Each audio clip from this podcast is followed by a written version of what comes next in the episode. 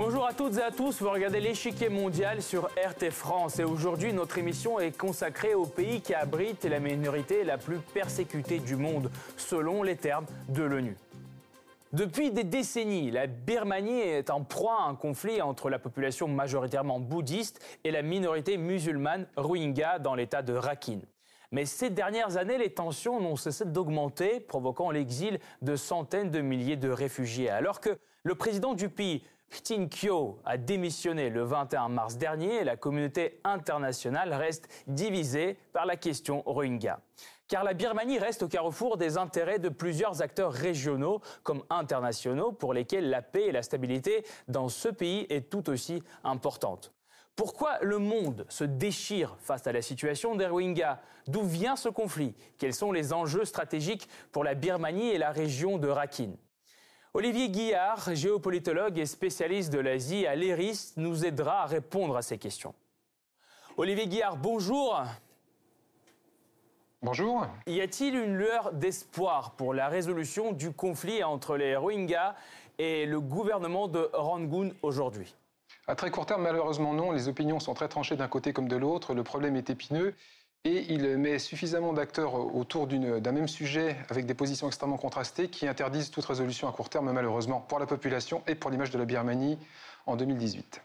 Merci, on approfondira tout à l'heure. Tin Kyo, fidèle du de facto chef d'État Aung San Suu Kyi, a démissionné le 21 mars dernier avec effet immédiat. Win Mint, le premier vice-président par intérim, a donc pris ses fonctions et a promis aux Birmans un avenir meilleur. Notre gouvernement a fait de la paix et de la réconciliation nationale la première de ses priorités pour mettre un terme au conflit armé interne qui dure depuis sept décennies. Nous avons pour but d'établir une union démocratique fédérale qui assurera la paix, la sécurité et la prospérité pour tous les peuples. Mais les choses vont-elles vraiment changer en Birmanie? L'ancien et l'actuel président sont deux fidèles d'Aung San Suu Kyi, symbole de la transition démocratique. Elle est aujourd'hui conseillère spéciale de l'État, un poste au-dessus du président selon ses propres termes. La Constitution l'empêche d'accéder officiellement à la présidence, mais Aung San Suu Kyi agit de facto comme l'aide dirigeante de la Birmanie. Elle est arrivée au pouvoir en tant qu'incarnation de la résistance à la junte militaire au pouvoir depuis des décennies. Mais elle n'a rien fait pour limiter la puissance de l'institution militaire qui reste immense. L'armée a le droit de veto dans les deux chambres du Parlement et obtient automatiquement les ministères clés, défense, intérieur et frontières. Les anciens admirateurs d'Aung San Suu Kyi lui reprochent d'avoir concentré trop de pouvoir entre ses mains et d'étouffer tout débat alors que le pays se trouve dans l'impasse. Les réformes économiques et sociales tardent et le conflit ethnique continue à ronger le pays. Vieilles de plusieurs décennies, les tensions entre la minorité musulmane rohingya et la population majoritairement bouddhiste dans l'état de Rakhine sont encore montées d'un cran. Le 25 août 2017, une attaque de militants rohingyas contre les forces de sécurité dans l'état de Rakhine fait 109 morts, dont la plupart sont des policiers. Les représailles ont été sanglantes. 402 morts parmi les Rohingyas, c'est le chiffre officiel. La presse des pays musulmans, elle, parlait de plusieurs milliers de personnes tombées des mains de militaires birmans et des bouddhistes.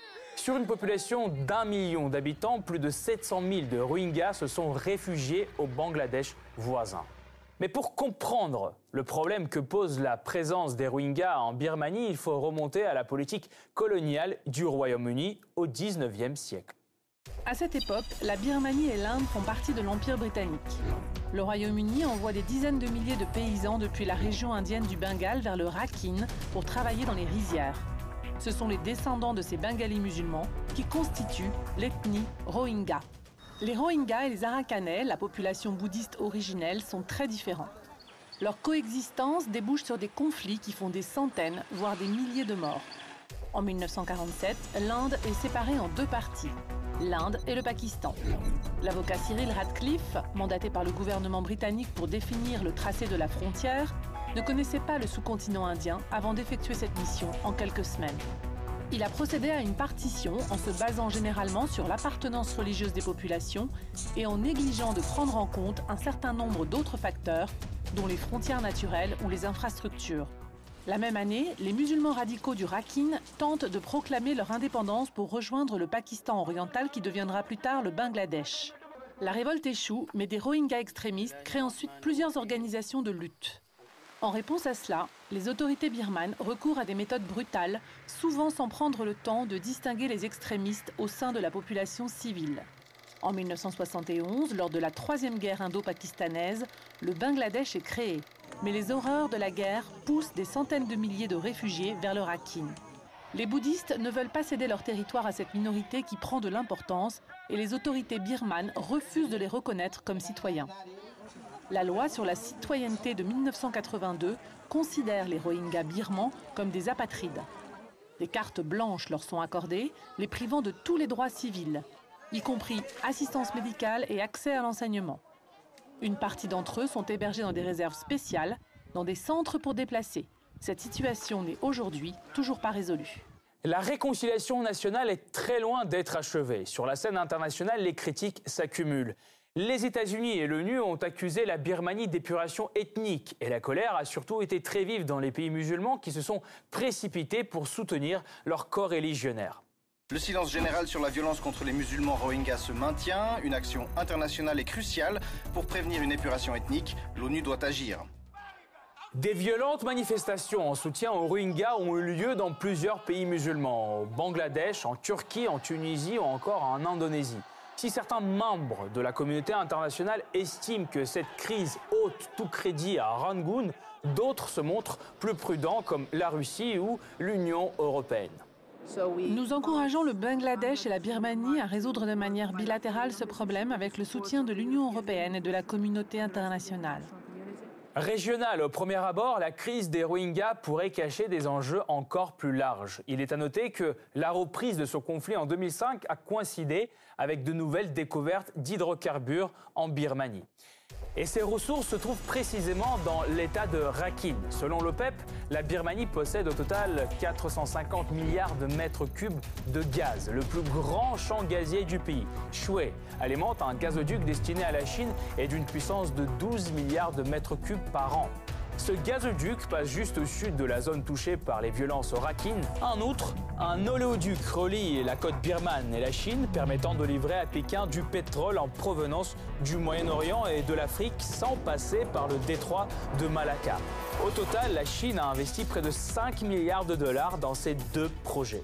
Cette implantation de la Chine en Birmanie s'inscrit dans le cadre du projet La Nouvelle Route de la Soie. Ce dernier prévoit le développement des infrastructures commerciales avec les pays voisins de la Chine et de développer aussi les axes de communication jusqu'à l'Europe. Pékin n'est pas le seul acteur d'envergure à se ranger de ce côté. L'Inde refuse aussi de condamner les actions de l'armée birmane.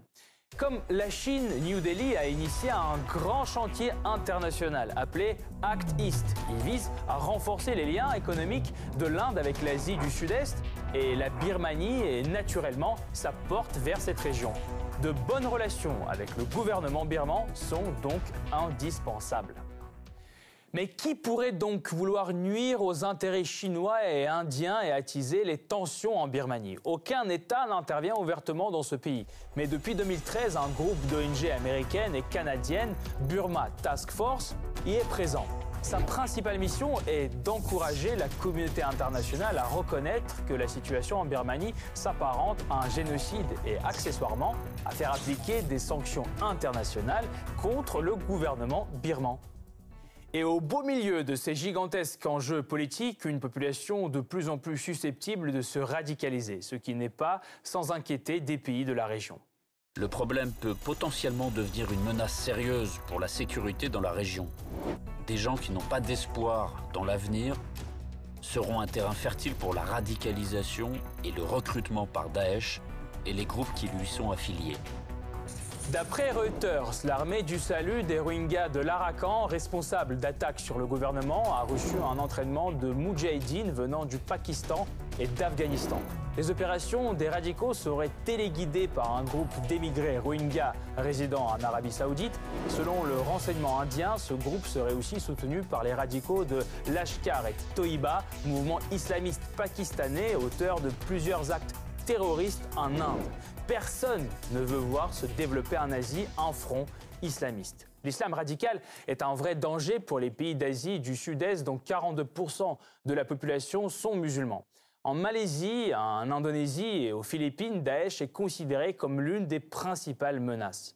La crise des Rohingyas contribuera-t-elle au renforcement de Daesh dans cette région? Mènera-t-elle à l'isolation de la Birmanie? Au contraire, consolidera-t-elle les pays asiatiques autour d'une menace commune? La réconciliation nationale est-elle encore possible Pour découvrir les dessous du conflit en Birmanie, nous rejoignons Olivier Guillard, géopolitologue et spécialiste de l'Asie à l'ERIS.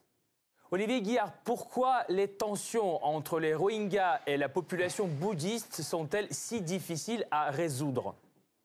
Pour diverses raisons. La première est que la population bouddhiste arakanaise, donc celle qui est originaire de, ce, de cette région de l'ouest birmane depuis longtemps, considère que les Rohingyas ne sont pas une population indigène, c'est une population donc exogène, dont euh, parfois présente depuis plusieurs générations et même davantage dans cette euh, partie du territoire birman, mais qui serait originaire donc du sous-continent indien et plus précisément de ce qui est aujourd'hui le Bangladesh.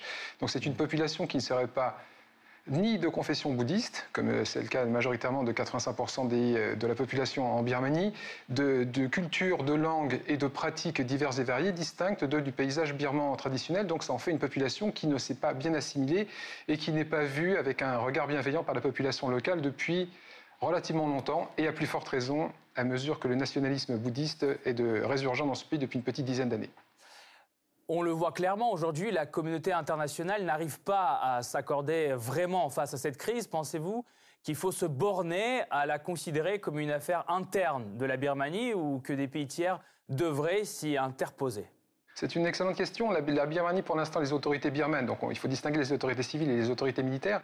Les autorités militaires ayant le dernier mot, quand bien même le, pays, pardon, serait officiellement une démocratie, en tous les cas engagé un processus de transition démocratique il y a à peu près 7 à 8 ans maintenant.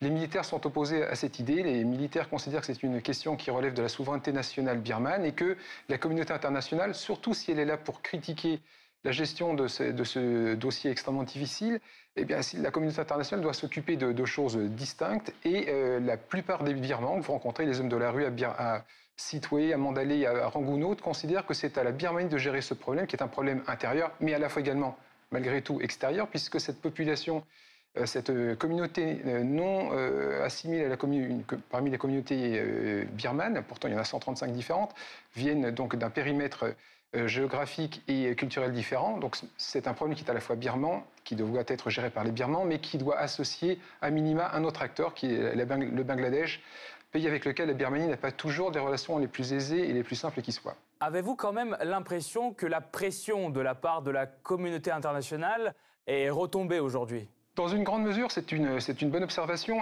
On, observe deux, choses. La communauté internationale se positionne sous deux angles différents vis-à-vis euh, de, ce problème. Donc il y a le côté critique qui est essentiellement le fait des, grandes démocraties occidentales et des institutions onusiennes qui pilonnent depuis euh, août dernier la gestion de ce problème par les autorités civiles et militaires birmanes et de l'autre côté, nous avons un volet de la communauté internationale qui est extrêmement, euh, qui est plus bienveillant, si l'on peut dire, euh, face aux autorités euh, birmanes.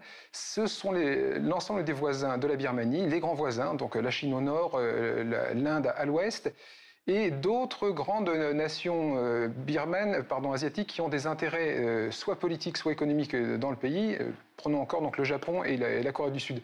Mhm. Donc il y a une protection, si l'on peut dire, une, sorte d'assistance ou compréhension asiatique et une forte critique et à la fois donc du monde arabo-musulman et des grandes démocraties occidentales sur le sujet. Un compromis donc est à trouver. Une dernière question, ou si vous le voulez bien, une question plus de sécurité internationale. Les Rohingyas désespérés peuvent-ils vraiment constituer un nouveau terreau pour les djihadistes d'organisations telles que Daesh alors, nous avons sensibilisé les autorités birmanes donc, sur cette thématique particulière que l'on retrouve déjà dans la, région. Il n'est qu'à regarder ce qui se passe dans le sud insurrectionnel thaïlandais, donc à quelques centaines, quelques moins de 2000 kilomètres de, du Rakhine, de l'État arakanais.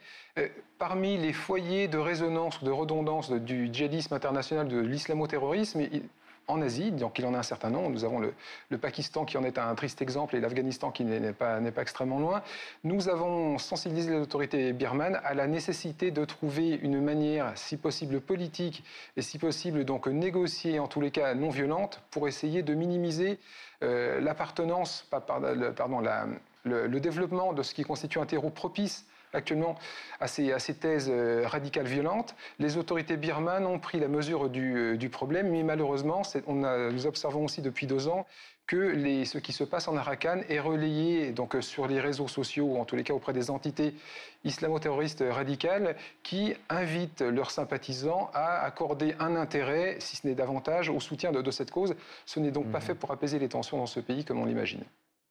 Olivier Guerre, merci beaucoup encore d'avoir participé à cette émission et d'avoir répondu à nos questions. Merci.